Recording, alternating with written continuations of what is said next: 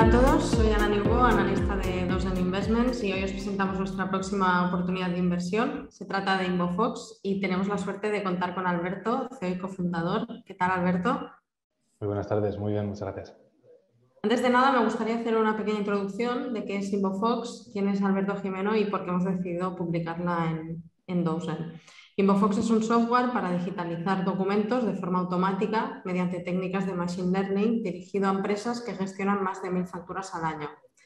El software extrae, procesa y valida los datos de facturas en segundos, integrándose con todos los sistemas de gestión contable de los clientes. El foco actual de Inbofox es la digitalización de facturas, pero la misma tecnología podrá emplearse para digitalizar otro tipo de documentos, tales como contratos o documentos de identidad siendo una solución totalmente escalable en cuanto a industria y tipología de documento. Hablando de Alberto, Alberto es matemático ingeniero informático y siempre ha tenido un perfil mixto de negocio y tecnología. Tiene más de 12 años de experiencia en ventas y desarrollo de negocio y más de 10 años de experiencia en el mundo del software. En 2014 crea su primer negocio con su socio, Carmelo Juanes, y desde entonces se ha autofinanciado a partir de los diferentes negocios y productos que han ido desarrollando. En los últimos años han hecho crecer su empresa de servicios Kinequo, con la que han facturado 250.000 euros anuales, invirtiendo menos de la mitad del tiempo del equipo en la creación de productos. Viendo la reacción del mercado y el tipo de oportunidades que estaban generando con Kinequo, en junio descontinuaron completamente la línea de servicios y centraron todo el foco del equipo en Inbofox, estas son las bases que le han dado su experiencia en creación de productos y en desarrollo de negocio en el sector software B2B, que ha sido clave para lograr alcanzar los objetivos que ahora se han marcado con Inbofox. Antes de empezar, Alberto, me gustaría que nos comentaras de dónde surge la idea y cómo nace Inbofox. Ah, sí, por supuesto. Eh, bueno, muchas gracias por la, por la presentación, Ana. Eh, pues la idea surge, eh, nosotros somos un equipo que llevamos trabajando juntos, montando diferentes negocios sobre todo muy especializados en el sector B2B y haciendo eh, incursiones en el mundo del data science, de la inteligencia artificial y del machine learning. Y en ese contexto, hace eh, cosa un año y medio, dos años, nos surgió una oportunidad que nos hizo pensar en una posible arquitectura, en una solución técnica en el contexto de la digitalización de documentos. Y eso nos llevó a investigar, a hacer un análisis del estado del arte, de la competencia que existía en el sector, de bueno, intentar entender un poco cómo está resolviendo ese problema actualmente. Y vimos que, que podía haber un espacio para hacer algo interesante. Hicimos una serie de pruebas de concepto. Eh, nosotros, eh, bueno, ahora hablaremos un poquito del equipo, pero somos un equipo muy técnico, eh, además pues con una formación muy especializada en estas áreas que, que antes mencionaba. Y entonces pues hicimos una serie de aproximaciones para ver cómo de bien podíamos resolver el problema, si éramos capaces de obtener resultados y métricas que fuesen eh, notablemente mejores a las alternativas que podíamos encontrar en el mercado. Y, vimos que sí. Entonces, eh, pues ha sido eh, un viaje en el que pasito a pasito hemos ido viendo que podíamos construir lo que hoy en día es Inbofox, que ahora veremos un poquito, pero a nivel de métricas y de resultados que ofrece el producto, pues yo creo que es, espectacular. No, tiene un punto de comparación en el, en el mercado español veremos un poquito eh, el estado del arte a nivel global. Si hay un par de referentes en, Estados Unidos que están haciendo cosas, cosas parecidas, pero que no son totalmente transferibles. Pero vamos, que estamos en, eh, a un nivel de diferenciación muy alto desde un punto de vista tecnológico. Vale, muchas gracias. Y ahora, Alberto, si te parece, ¿nos podrías explicar un poco qué problema resuelve Infofox, el, el mercado actual al que, que estáis atacando y la propuesta de valor? Sí, absolutamente, claro sí. Em, pues en Inbofox el foco es la digitalización de documentos. De hecho, tenemos una visión que es que en el futuro eh, las compañías digitalicen todos sus documentos de forma automática y sí que participen personas en ese proceso. Esto es cambiar de forma profunda cómo funcionan todas las compañías del mundo. Y lo que estamos haciendo es dar los primeros pasos y sentar las primeras piedras de esos cimientos para, poder crear ese cambio. Eh, la primera incursión que estamos haciendo con Inbofox es digitalización de facturas. Ya entro un poquito en detalle de qué es lo que estamos haciendo, pero bueno, hemos elegido empezar en facturas porque es un mercado muy interesante, ahora lo veremos, es un mercado enorme, en el que a raíz de ese análisis que estuvimos haciendo, que, intentaba explicar antes, eh, vimos que teníamos una gran capacidad de diferenciación con, con los competidores. Entonces, un gran mercado en el que ya hay una gran demanda, la gente está acostumbrada a pagar por este servicio, no hay que educar a los clientes y en el que somos capaces de diferenciarnos y en el que además éramos capaces de, capitalizar las relaciones y, el desarrollo profesional que habíamos tenido en estos años de, montar negocios juntos, Carmelo y yo, pues vimos que, podía ser una, muy buena oportunidad. Eh, entonces, al final, pues InvoFox, como decía, es el foco es digitalización de documentos de forma completamente automática y ese es el factor diferencial. El hecho de que, bueno, esto quizás no es aparente o no es conocido para alguien que no está en el sector, pero hoy en día, cuando se digitalizan, es decir, cuando se pasa de un formato que es un PDF o una imagen a un formato estructurado, pues a un formato que tienes una base de datos a partir del cual puedes tomar una decisión de negocio, como hacer un pago, generar un asunto contable, lo que sea. Eh, esa transición requiere necesariamente la participación de una persona ahora mismo. Eh, sobre todo cuando se trata de lo que se llaman documentos eh, desestructurados o semiestructurados. Los mejores ejemplos de este tipo de documento que se me ocurren pueden ser, por ejemplo, facturas, siguiendo lo que estábamos hablando antes, o también currículum vitae. Se llaman así porque son documentos que, aunque todos, todas las facturas, todos los currículums tienen cosas en común. Hay ciertos datos que podemos encontrar y que son patrones que existen a lo largo de todos ellos. Eh, cada uno es distinto en el sentido de cada empresa y cada persona, cuando lo hacen, lo hacen de manera distinta y estructuran, ordenan las cosas de diferente manera, en un diferente número de páginas. Es, es, es realmente distinto y es tremendamente difícil crear un sistema inteligente que sea capaz de entender la generalidad del problema como lo entendemos nosotros. Una persona ve una factura y sabe que es una factura, pero conseguir que un sistema vea una factura y lo entienda y vea los matices y todos los detalles que tiene que estar de, eso, de ello es, tremendamente difícil.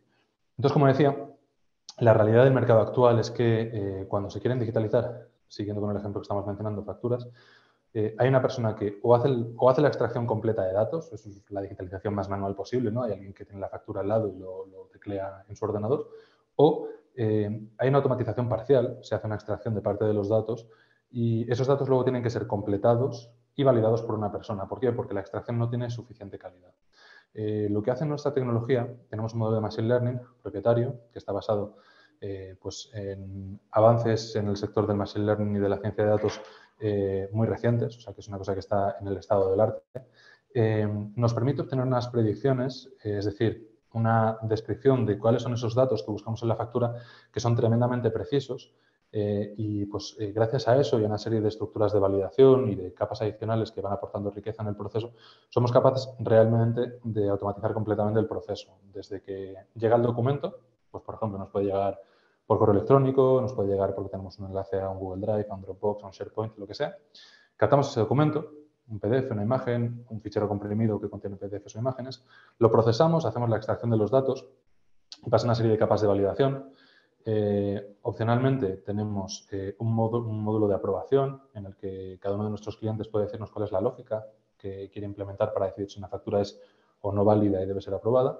Y finalmente lo mandamos directamente eh, a, su sistema de gestión para que se genere un asiento contable, se haga un pago, etcétera, etcétera. Las decisiones de negocio que vienen de la mano del tratamiento de este tipo de información. lo que hacemos en InvoFox es automatizar completamente este esquema y eliminar la participación humana de todo este proceso. Actualmente nuestras métricas eh, son realmente buenas. Lo que tenemos es eh, cuando operamos con un cliente nuevo, es decir, vemos por primera vez sus datos, son totalmente nuevos para nosotros y nuestro sistema no ha podido aprender con ellos, automatizamos un 80%, un poquito más de un 80% de los documentos que recibimos. Esto quiere decir que 80 de cada 100 documentos los leemos completos, leemos todos los datos y los leemos sin cometer ningún error. Y por tanto podemos automatizarlo y podemos hacer ese cierre del ciclo llevarlo hasta el final, hasta el punto en el que en el que ganamos el asiento contable, por ejemplo.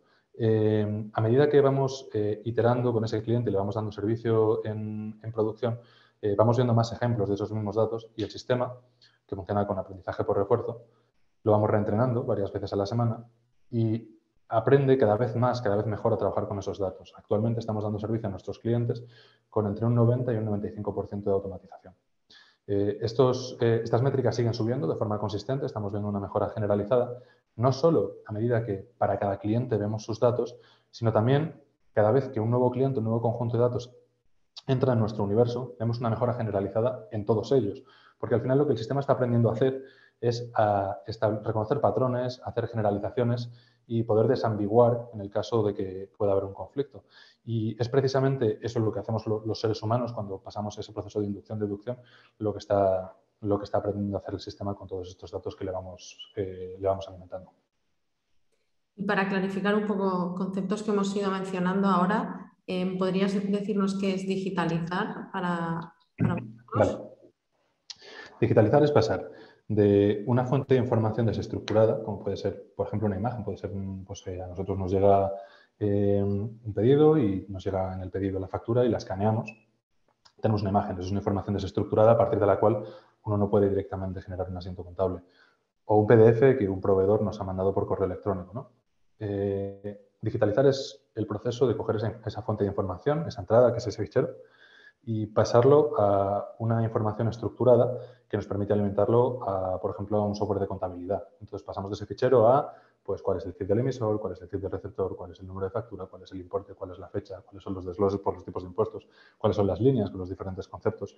es esa estructuración, esa eh, ordenación de la información que nos llega.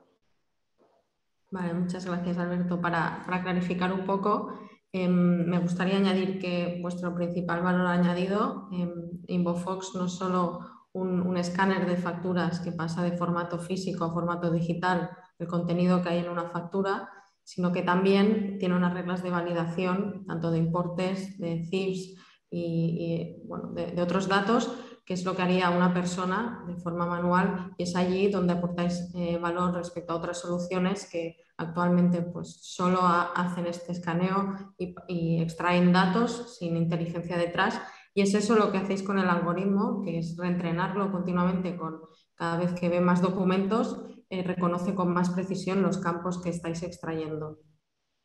Sí, eso es. El algoritmo aprende a partir de esas, iteraciones a hacer cada vez predicciones más precisas y, complementamos con esas validaciones adicionales. Por ejemplo, por, por, dar un ejemplo que creo que puede ilustrar de qué estamos hablando, eh, para estar seguros de que identificamos bien a las partes de una factura, al emisor y al receptor, eh, hemos eh, construido una base de datos propietaria con unos 3 millones y medio de registros, que es básicamente todas las empresas que tenemos en España. Entonces, ese conjunto de datos, que es complementario, que no es central a lo que hacemos, pero que nos ayuda a hacerlo cada vez mejor, es una entrada adicional que nos permite, pues como tú dices, validar y garantizar la calidad de la extracción al mayor nivel. Sí, para entender el flujo simple que seguiría un usuario en, en InvoFox, tendría que cargar los documentos en vuestra plataforma web o os integráis directamente con, una carpeta de Dropbox, SharePoint o con una dirección de email. allí claro, sí.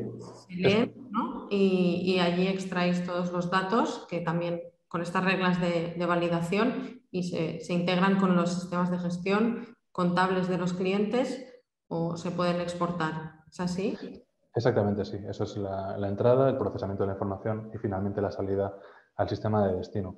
Entre medias, entre esa extracción de la información que hace nuestro modelo y esa salida que mandamos al RP del cliente, pues a un, imaginaos, un SAP, un Navisio, un, etcétera, entre esas dos, opcionalmente, en función de las necesidades del cliente, puede haber además la capacidad de tener un, workflow de aprobación en el que el cliente nos dice, pues, eh, vale, pues estas facturas que reúnen estas características, por ejemplo, que el importe es menor que un determinado umbral, quiero que se aprueben automáticamente porque no merece la pena verlas.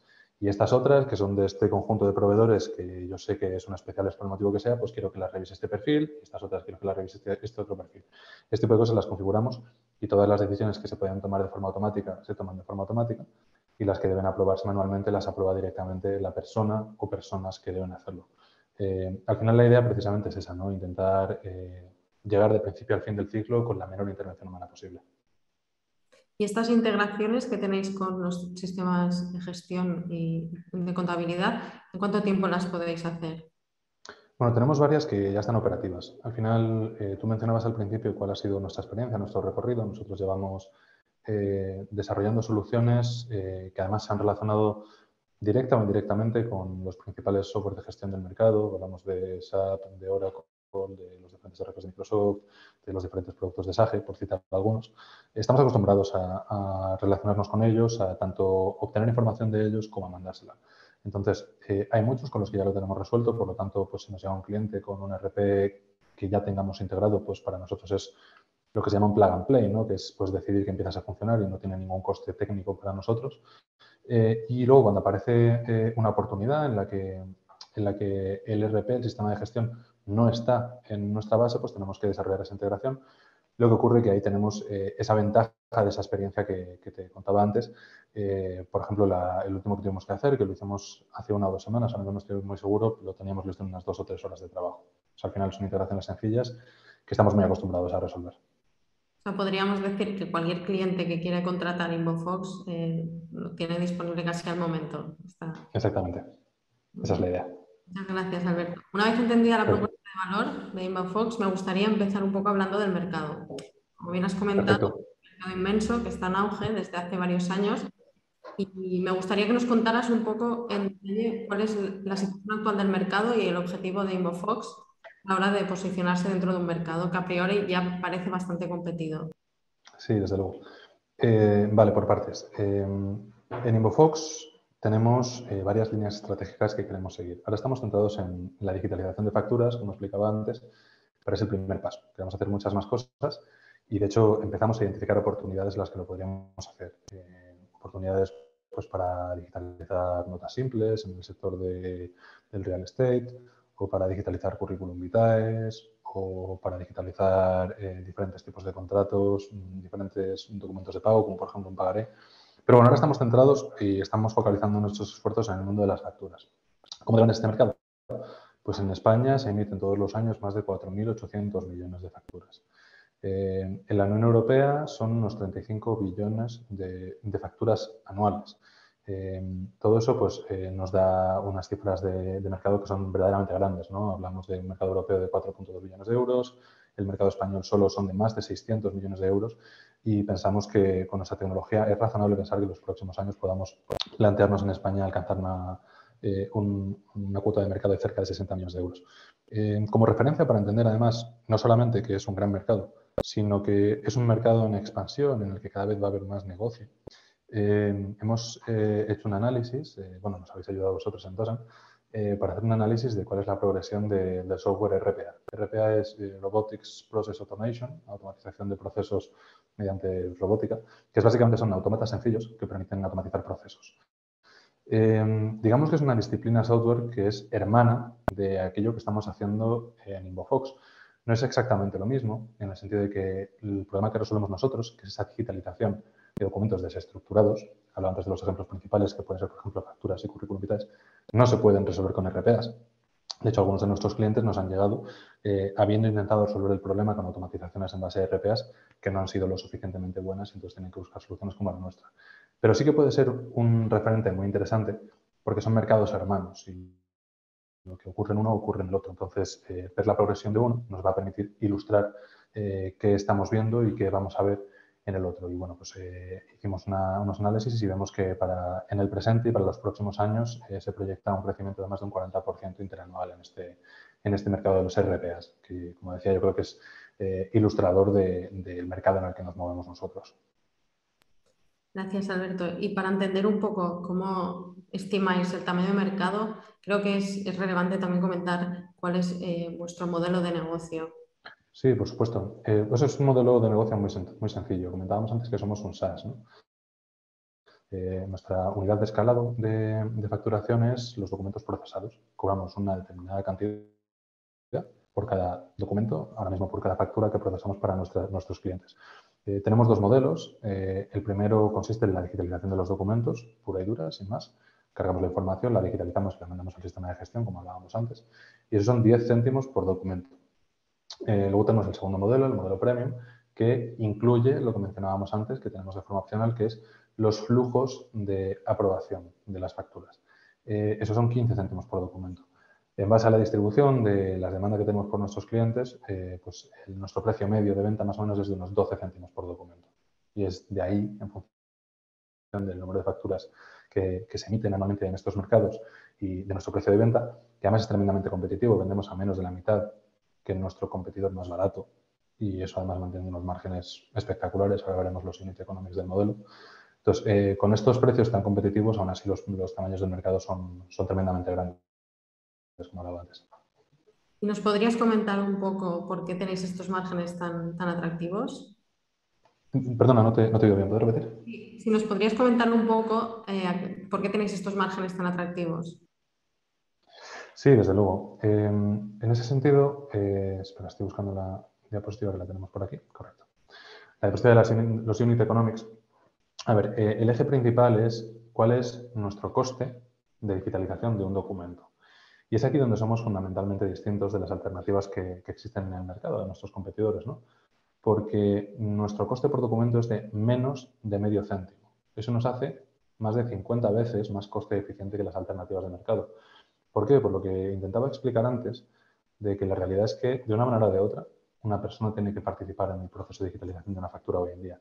Sea porque, como hacen algunos proveedores, eh, asumen ese coste de forma interna y le dan el servicio a sus clientes, eh, asumiendo ellos el coste de capital humano para hacer esa revisión manual, esa compleción y revisión de los datos, o porque, eh, como es el caso de otros, de otros proveedores, ahora veremos un poquito de, competidores en donde podemos hablar de esto, como hacen otros proveedores, se lo trasladan directamente al cliente. Le dicen, vale, he leído esta información, pero es responsabilidad tuya revisar todos y cada uno de los documentos antes de tomar decisiones con ellos. Entonces, eso hace que nuestro, nuestro coste sea tremendamente bajo y que donde los márgenes de nuestros competidores son muy, muy estrechos y no pueden bajar mucho más sus precios, nosotros podemos vender a mitad de precio y aún así mantener un 95% de margen sobre nuestro coste. Eh, dame un segundo, Ana, porque estoy teniendo problemas con la, con la, la carga del ordenador. A ver que no se apague. Estamos, perdón, ya está.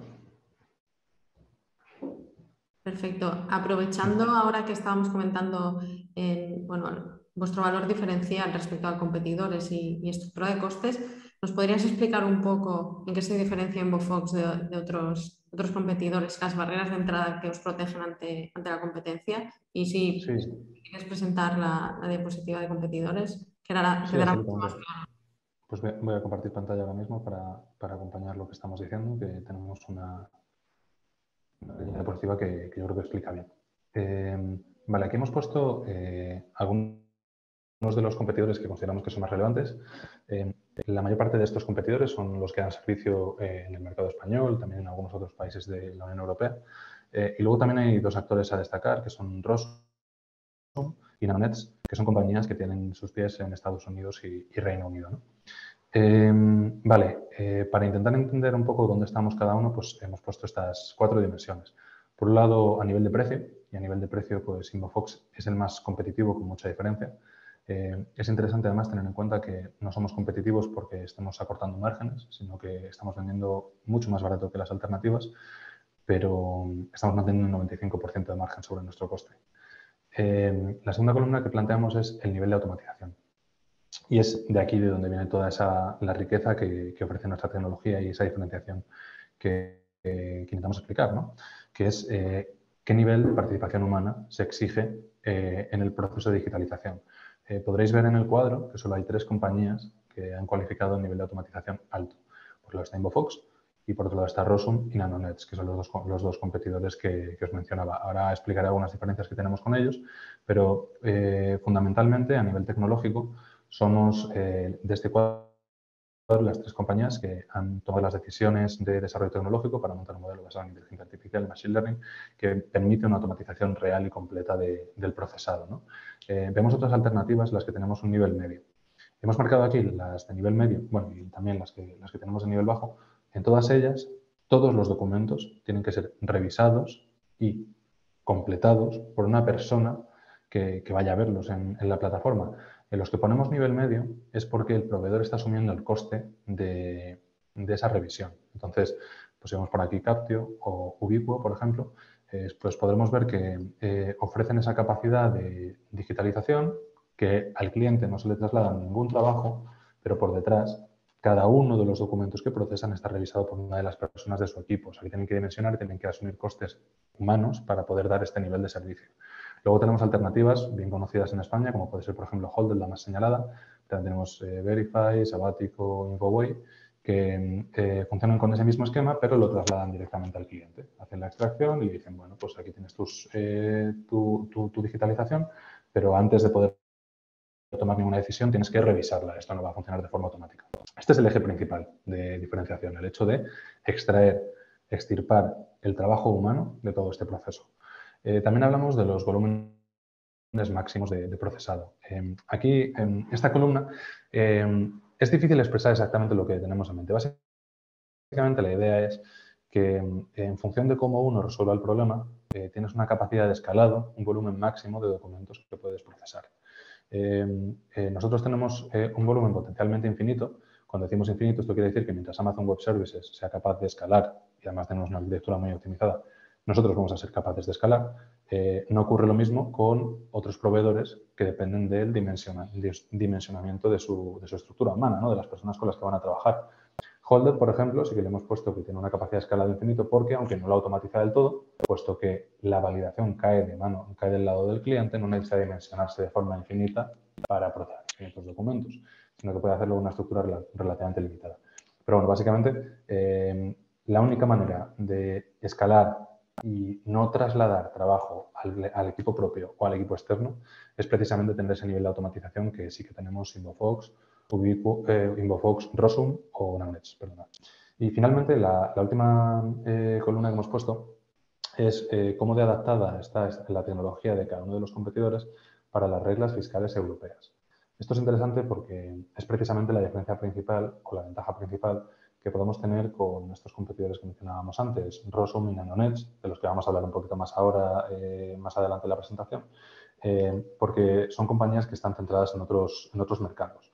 Y las reglas fiscales que tenemos en España, que tenemos en Europa, eh, son particularmente complejas y afectan a la manera en la que el modelo tiene que funcionar. O sea, tenemos particularidades como las retenciones de la renta, como los recargos de equivalencia, como las inversiones del sujeto pasivo. Hay particularidades que son tan íntimas de nuestro sistema fiscal, sí que son eh, extensibles eh, a sistemas fiscales hermanos, como puede ser el del resto de los países de la Unión Europea, pero no lo son tanto a otros sistemas eh, fiscales, como puede ser, por ejemplo, el estadounidense, que mm, ellos no podrían aplicar hoy por hoy directamente su modelo. Entonces ahí tenemos una, una ventaja competitiva con, con estos competidores. Efectivamente, los, competidores que sí que tienen el foco de su actividad en España sí que, sí que dan soporte, la mayoría de ellos, aunque no todos a todas, sí que dan soporte a, las reglas fiscales eh, europeas que son necesarias para, funcionar y poder llevar de forma efectiva la contabilidad en nuestro mercado. Entendido, Alberto. Y para también clarificar, em, ¿cómo de fácil es para vosotros también entrar en otros mercados con otras reglas fiscales? Vale. Em, al final, un poco por lo que te decía, ¿no? Eh, conocemos y hemos hecho un análisis de cómo podría funcionar nuestra tecnología en Francia, por ejemplo, y en menor medida, pero también hemos hecho una pequeña incursión de cómo podríamos resolverlo en Italia. Y tal y como lo hemos resuelto, eh, podríamos llevarlo porque básicamente lo que tendríamos que hacer es eh, una pequeña configuración. Es un cambio, para, es, un cambio de parámetros. sería muy parecido, por ejemplo, a cuando empezamos a dar servicio a clientes que están en Canarias. Para los oyentes que lo, que lo conozcan, eh, el marco fiscal canario es ligeramente distinto del que tenemos en el resto del territorio español. No tienen IVAs, no tienen IHIC. Eh, y pues para nosotros, para poder dar soporte a ese tipo nuevo de impuesto que sigue otras reglas fiscales, eh, pues únicamente tuvimos que, configurar un par de cosas y en unas horas lo teníamos operativo. Además, ahora que lo hemos hecho una vez, sabemos que lo podemos hacer con, con, mucha agilidad y con mucha sencillez. pero las reglas fiscales que decía que tienen un poco más de complejidad, pues como pueden ser las retenciones, como pueden ser las inversiones del sujeto pasivo, las exenciones, qué pasa con las facturas intracomunitarias, qué pasa con los recargos de equivalencia, que son una regla particularmente rebuscada, eh, pues todo eso eh, nosotros ya lo tenemos listo y podemos saltar a geografías que tengan marcos fiscales hermanos, por así decirlo, eh, marcos fiscales similares, y no es tan fácil hacerlo cuando uno viene de, un marco fiscal completamente distinto como puede ser el estadounidense. Y viendo ahora Captio, aquí em, quizás muchos, muchos oyentes os, preguntarían, ¿por qué no, no, empezasteis también digitalizando tickets? Sí, desde luego, nuestra tecnología puede digitalizar tickets. Y de hecho, si uno sube un ticket a Inbofox, el sistema hace la extracción sin ningún tipo de problema, pero eh, la digitalización de tickets es un problema mucho más sencillo. Hablábamos antes de la diferenciación que hacía eh, entre los documentos estructurados y los que están semiestructurados o desestructurados. Y ponía de ejemplos las facturas y los currículum vitae. ¿Por qué son distintos? Eh, porque todas las, las facturas de cada proveedor, cada empresa, incluso cada autónomo, son distintas entre sí y no tienen nada que ver. Incluso entre sectores cambian profundamente. Eh, en cambio, los tickets son fundamentalmente similares. Son un tipo de, estructura de información que es mucho más fácil de digitalizar. Entonces, Inbofox sí hace la digitalización de tickets, pero no es nuestro foco porque lo puede hacer más gente porque es un problema más sencillo de resolver. Y en cuanto a nivel de automatización, eh, comentabas que, eh, bueno, depende de si el, programa o el software traslada esta revisión de, los de la extracción de datos al, usuario final o a alguien de su equipo. Eh, ¿Esto se debe a la tecnología que hay detrás, el algoritmo de inteligencia artificial, cómo de entrenado está o que no tiene este componente de inteligencia artificial detrás? Bueno, no, solo se trata de, como de, al final, para poder triunfar en el, sector, en, el vertical en el que estamos trabajando con InvoFox, hacen falta dos piezas fundamentales. Primero, eh, el desarrollo de una arquitectura basada en inteligencia artificial, machine learning, como la que tenemos nosotros, que esté en el estado del arte. Para poder llegar a, los ratios de éxito que nosotros estamos teniendo, hemos tenido que aplicar eh, conocimientos y descubrimientos que se han publicado en los últimos meses. O sea, realmente estamos, en, como dicen los americanos, en el bleeding edge de, este sector. ¿no? Eh, y la esa es la primera pata, tienes que estar al, al en la tecnología, la mayor parte de, nuestros competidores no lo están porque hay que estar muy actualizado, no está al alcance de cualquiera y esto solamente te lo pueden hacer equipos muy especializados y por tanto las inversiones eh, para poder hacerlo son muy altas. Y la segunda pata son los datos. Hacen falta grandes conjuntos de datos que permitan entrenar a la herramienta para que se especialice y haga bien esas predicciones. Entonces, eh, ahora mismo nosotros tenemos la arquitectura montada y esa arquitectura podemos, como explicaba al principio, utilizarla en diferentes verticales y además en el vertical de facturas tenemos un gran conjunto de datos que ya está cualificado y que nos permite hacer esas predicciones de, gran calidad que, bueno, que es lo que nos puede diferenciar de nuestros competidores. ¿no? Entonces, al final hay una doble barrera. Y clarificando también la parte de capacidad de procesado, ¿cuál es vuestro, por qué vuestro volumen máximo es infinito? Bueno, nuestra arquitectura, aquí no quiero, que, no quiero ponerme demasiado técnico porque si no nos vamos a ir un poco del objetivo de esta presentación, yo creo. Pero, tenemos una arquitectura que está pensada especialmente para poder escalar y para poder enfrentarse a grandes volúmenes de procesado siempre en paralelo. Para ello nos hemos, nos hemos apoyado en una funcionalidad de Amazon Web Services que se llama Lambdas, que lo que nos permite es eh, precisamente alocar los recursos de una manera que nos permite eh, hacer ese, escalado. Es una apuesta arquitectónica bastante compleja. De nuevo, eh, no está al alcance de cualquiera, hace falta un equipo muy, muy experto, con mucha práctica en sistemas y que esté muy actualizado. Eh, pero lo que nos permite básicamente son dos cosas. Eh, ser capaces de escalar tanto como lo sea Amazon Web Services, mientras Amazon escale, nosotros escalaremos, y además variabilizar nuestros costes. En vez de tener una enorme estructura de servidores que tenemos que pagar a final de mes, sí o no, tengamos mucho tráfico o poco tráfico, lo que tenemos es una estructura de servidores muy ligera y eh, un sistema en el que solamente incurrimos en costes cuando estamos dando servicio. Entonces, variabilizamos también nuestros costes. Entonces, de esa manera, pues tenemos un escalado infinito, como decíamos ahí. Los infinitos son teóricos, evidentemente. Eh, tenemos una capacidad de escalado eh, infinito y además tenemos una estructura de costes variable para prestar todo este servicio. Eh, por dar una referencia, eh, en los test de estrés que hemos hecho sobre nuestra arquitectura, eh, sabemos que podemos procesar en paralelo decenas de miles de documentos. O sea que seríamos capaces perfectamente de, ahora mismo, con la versión que tenemos de la arquitectura, seríamos capaces de procesar absolutamente todas las facturas que se emiten en España sin tener que hacer un ajuste técnico. Para añadir a, bueno, a, tu, aportación, comentar esta variabilización de los costes y el pago por uso de servidores también es, lo, que, lo que hace que tengáis márgenes brutos de más del 95%. Exactamente. Si te parece ahora, eh, sabemos que, habéis iniciado operaciones en septiembre, sin embargo ya tenéis clientes haciendo pruebas piloto y, con alguna facturación a punto de cerrar. ¿Puedes hablarnos sobre esto y profundizar un poco más sobre el tipo de cliente al que, al que atacáis? Sí, por supuesto, perdona, estoy buscando la diapositiva en la que hablamos de ello para, acompañarlo. Pero sí, bueno, actualmente tenemos eh, tres clientes a los que estamos dando servicio. Eh, juntos eh, suponen aproximadamente un volumen de unas 10... Ah, mira, aquí lo tenemos, disculpad. Eh, un poquito de para que lo veamos ya. Es. Vale, actualmente estamos dando servicio a unos tres clientes. teniendo en cuenta que empezamos a, a comercializar hace pues, aproximadamente dos meses, eh, estas son las oportunidades que, hemos generado y que hemos, cerrado. Aparte tenemos eh, varias oportunidades, hay aquí unas 9 o 10 oportunidades en esta segunda columna, que son las que tenemos abiertas. Eh, son clientes con los que ya hemos hablado, que están interesados en nuestra tecnología, que están interesados en nuestra oferta. con varios de ellos ya hemos hecho un piloto y con los que hemos hecho el piloto además ha sido muy exitoso y con otros tenemos acordado hacer un piloto en las próximas semanas un piloto básicamente es que los clientes nos dan una muestra de sus documentos, nosotros los procesamos y les devolvemos los resultados, ¿no? Les damos un acceso eh, a la plataforma para que puedan ver cómo, cuál sería el resultado y cuáles son las métricas de extracción de sus documentos.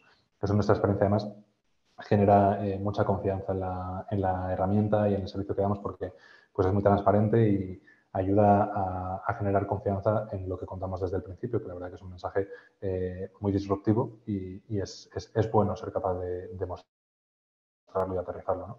Entonces, eh, tenemos un negocio ya de clientes de cerca de unos 9.000 documentos al año, tenemos unas oportunidades generadas, pequeñas oportunidades que he mencionado aquí, que suponen más de 280.000 documentos al año. Hay varias que están muy cerquita de cerrarse y esperamos cerrar el año eh, con aproximadamente un negocio de unos 100.000 documentos al año, más o menos, eh, y que las demás se puedan ir cerrando progresivamente. Luego tenemos la tercera tabla que tenemos aquí, lo que llamamos grandes oportunidades. Llamamos grandes oportunidades a clientes o canales que ponen eh, más de un millón de documentos al año. Eh, tenemos, eh, por ejemplo, a B2B Router, donde ya hemos captado un par de clientes.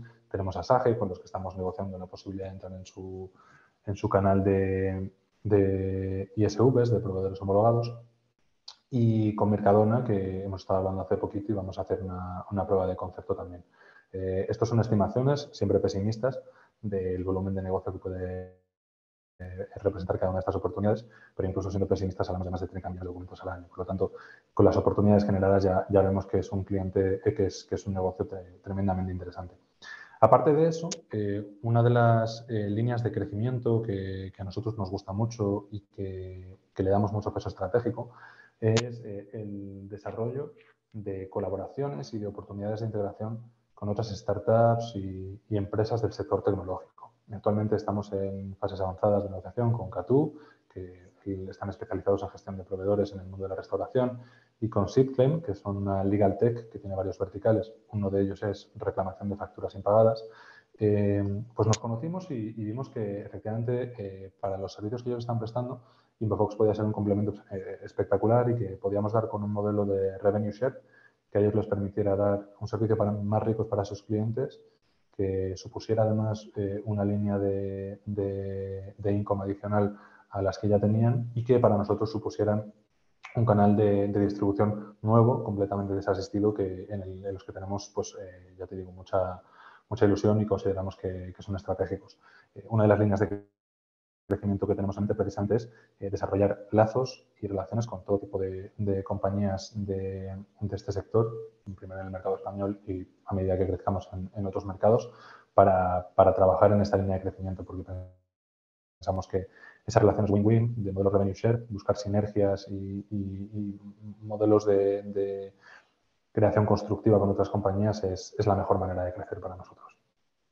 ¿Y nos podrías contar qué entendéis por pequeñas oportunidades y qué tipo de clientes, eh, bueno, a qué se dedican o qué hacen este tipo de clientes tenéis en el pipeline? Sí, por supuesto, que tienes razón que eso no lo he explicado muy gracias, Ana. llamamos pequeñas oportunidades, no son necesariamente pequeñas empresas, algunas de ellas son bastante grandes. Eh, a oportunidades en las que el número de documentos que vamos a procesar está entre los 1.000, serían las más pequeñas que podemos plantearnos, eh, y los 100.000, más o menos, por ver un poco el abanico en el que nos situamos. Eh, eh, básicamente las agrupamos juntas porque todas estas empresas son empresas a las que damos un servicio directo. si habláramos, por ejemplo, de, pues hablábamos de las grandes oportunidades de SAGE, pues SAGE para nosotros sería un canal a través del cual podríamos captar multitud de oportunidades, como puede serlo también B2B Router. ¿no? en cambio, las pequeñas oportunidades pues son servicios directos. Tenemos aquí, por ejemplo, el grupo Satocan, con el que hemos hecho un piloto muy exitoso, les ha gustado mucho y eh, tenemos que tener ahora reuniones para aterrizar los últimos detalles de las integraciones para mandarle los datos y demás. Em, pero es, es, eh, es, para precisamente llevar toda la digitalización de facturas. De, son un grupo de construcción que está en Canarias, de más de 80, de 80 personas, con de, más de 80 compañías, disculpad, em, y, o sea que bastante más de 80 personas, y, y que que supone más de 40.000 documentos al año. Eh, estas son las oportunidades que tenemos generadas. Hay de varios sectores, hay dos o tres oportunidades del sector real estate, ya sea en promoción, en construcción, en comercialización. Eh, hay eh, varias ingenierías y también hay un par de energéticas de pequeño y mediano tamaño. Y en cuanto a ciclos de venta, ¿cuál, sería el ciclo de venta para una mediana empresa y una gran oportunidad? Vale, para estas eh, oportunidades, estas pequeñas oportunidades, lo que estamos viendo es que desde que tenemos un primer contacto, en que pues, eh, tenemos una videollamada en la que le contamos cómo funciona InvoFox y le explicamos pues, las virtudes de nuestro producto y le proponemos como punto de partida hacer ese piloto que explicaba antes, eh, habitualmente a los clientes les, les, gusta mucho el discurso y sobre todo el piloto es un, pues, un, un, argumento comercial muy potente, ¿no? porque estamos ofreciéndoles la posibilidad de testear el producto sin trasladarles absolutamente ningún coste. También es que para nosotros los costes que genera son absolutamente marginales. Em, eh, pues en esos casos hablamos de plazos comerciales de entre dos y tres meses, es lo que estamos viendo más o menos, desde que tenemos esa primera llamada hasta que el cliente se convierte efectivamente en cliente. Es por eso que hacía, hacíamos esa proyección de tener aproximadamente un negocio de unos 100.000 documentos año para final de año, pues por el estadio en el que se encuentran estas oportunidades. Sabemos que algunas se cerrarán en el próximo mes y sabemos que algunas pues, serán más de irse a enero o febrero. Eh, en cambio, las grandes oportunidades, los plazos son, los plazos son más largos. Eh, eh, por ser completamente transparente, estos son oportunidades, no, no son clientes que, actualmente hayamos cerrado, pero sí que hay un interés, estamos ejecutando pilotos con varios de ellos y, tenemos incluso con algunos de ellos contratos firmados de intenciones de, de adaptar nuestra tecnología pero aún no son clientes, no, no, no están pagando por el servicio. Eh, entonces, lo que podemos ofrecer aquí realmente son proyecciones y previsiones de lo que estamos viendo y pensamos que los ciclos de venta de las grandes oportunidades pues, pueden estar en torno a los nueve meses aproximadamente, en base a donde sabemos que estamos, que eh, sabemos que con algunas de ellas estamos pues, más o menos a mitad de camino, en base a lo que nos han contado que va a ser el proceso de decisión, las personas con las que hay que hablar, los hitos que hay que cumplir, los diferentes pilotos que van a querer ejecutar, un poco esa due diligence que están, que están realizando, pues sabemos que estamos más o menos a mitad de camino y que, pues eso, que en un plazo de unos nueve meses deberíamos poder tener resultados con estas oportunidades. ¿Y cuál, cuál es vuestra estrategia de captación de clientes? Vale, eh, nuestra estrategia de captación de clientes fundamentalmente eh, descansa en dos pilares.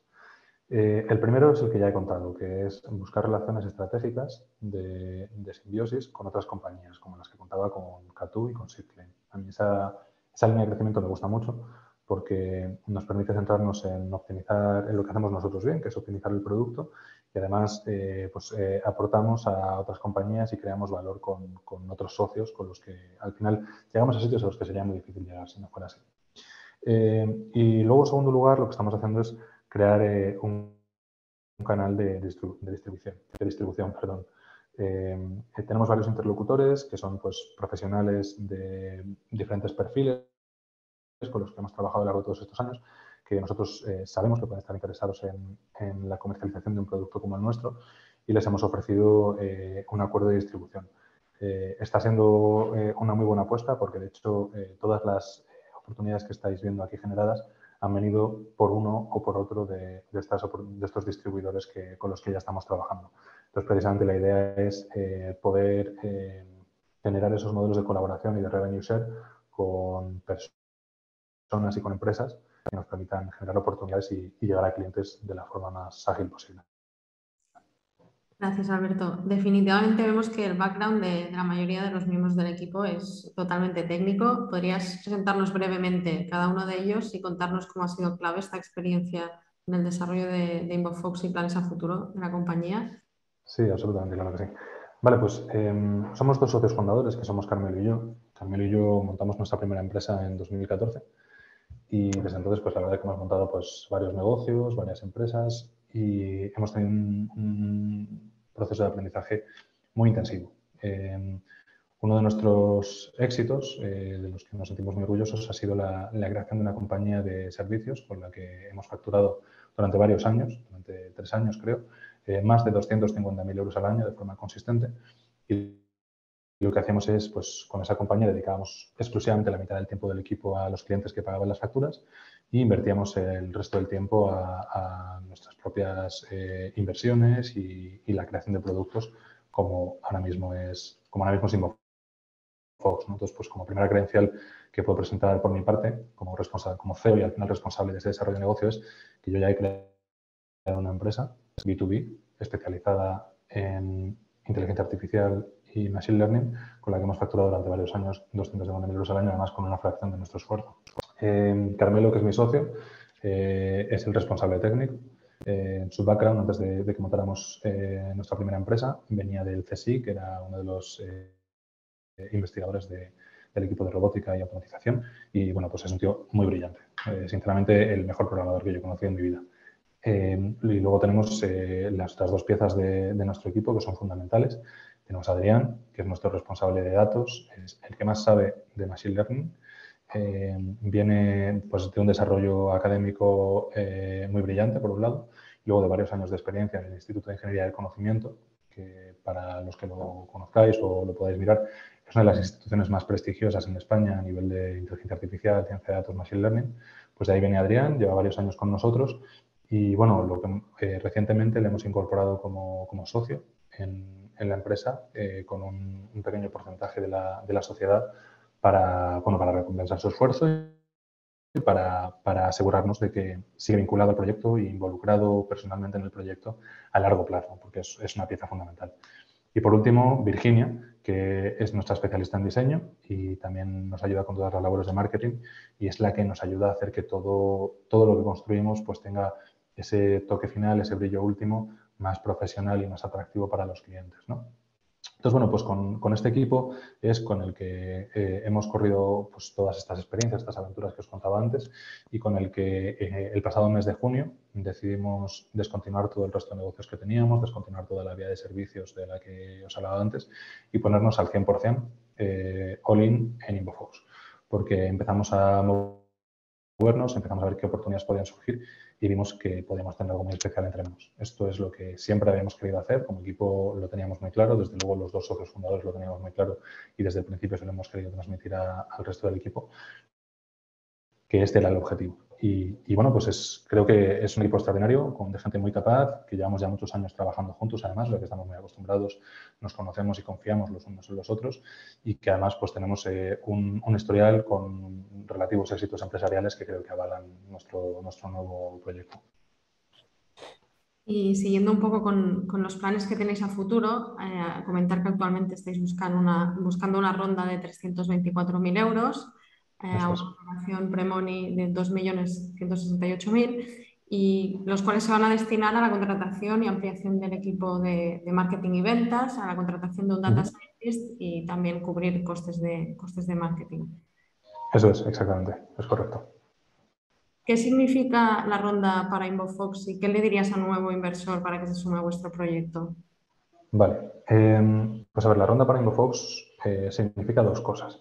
Por un lado, eh, como explicaba Ana, queremos hacer una pequeña inflación del equipo para poder pisar más el acelerador, iterar más rápido y mejor en el producto que hemos construido y sobre todo con ese comercial que quiero que me ayude a mí a toda esta construcción de canal y de, ese mensaje comercial que, queremos desarrollar, eh, pues ejecutar ese pipeline comercial que, tenemos pensado.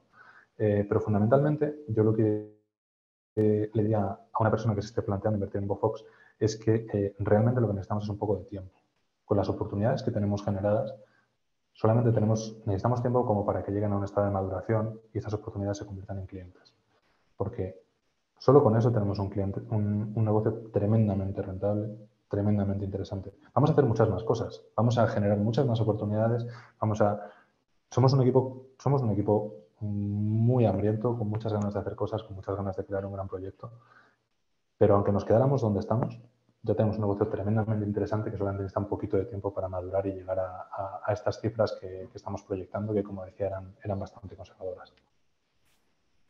Eh, gracias Alberto por, esta explicación y por contarnos eh, más sobre el proyecto en detalle. Nosotros desde Dozen eh, vamos a cubrir la ronda completa de 324.000 euros a una valoración premoni, como he dicho, de 2.168.000 Em, y bueno, hemos decidido invertir en Dozen por los siguientes motivos. Primero, porque es un equipo con amplia experiencia en el sector. Está formado por un equipo muy potente de emprendedores ya en serie y perfiles complementarios. Tanto Alberto como Carmelo han emprendido anteriormente, habiendo fundado cinco empresas, como ha comentado él. Eh, el equipo conoce también muy bien el sector y el mercado, ya que anteriormente habían desarrollado soluciones tecnológicas ad hoc para diferentes clientes en Kineco Technologies y la visión del equipo es convertirse en la herramienta tecnológica de referencia en la digitalización de documentos para transformar toda esta información no estructurada en datos estructurados. En segundo lugar, em, hemos visto que tiene una, es una solución con fuertes barreras tecnológicas. El algoritmo de Machine Learning tiene una tasa de éxito de más de un 90, de un 90 o 95% que va mejorando a medida que se digitalizan nuevos documentos. Inbofox se diferencia de la competencia, como hemos comentado, al ser un, software con inteligencia artificial que reduce su tasa de error con el aprendizaje automático continuo.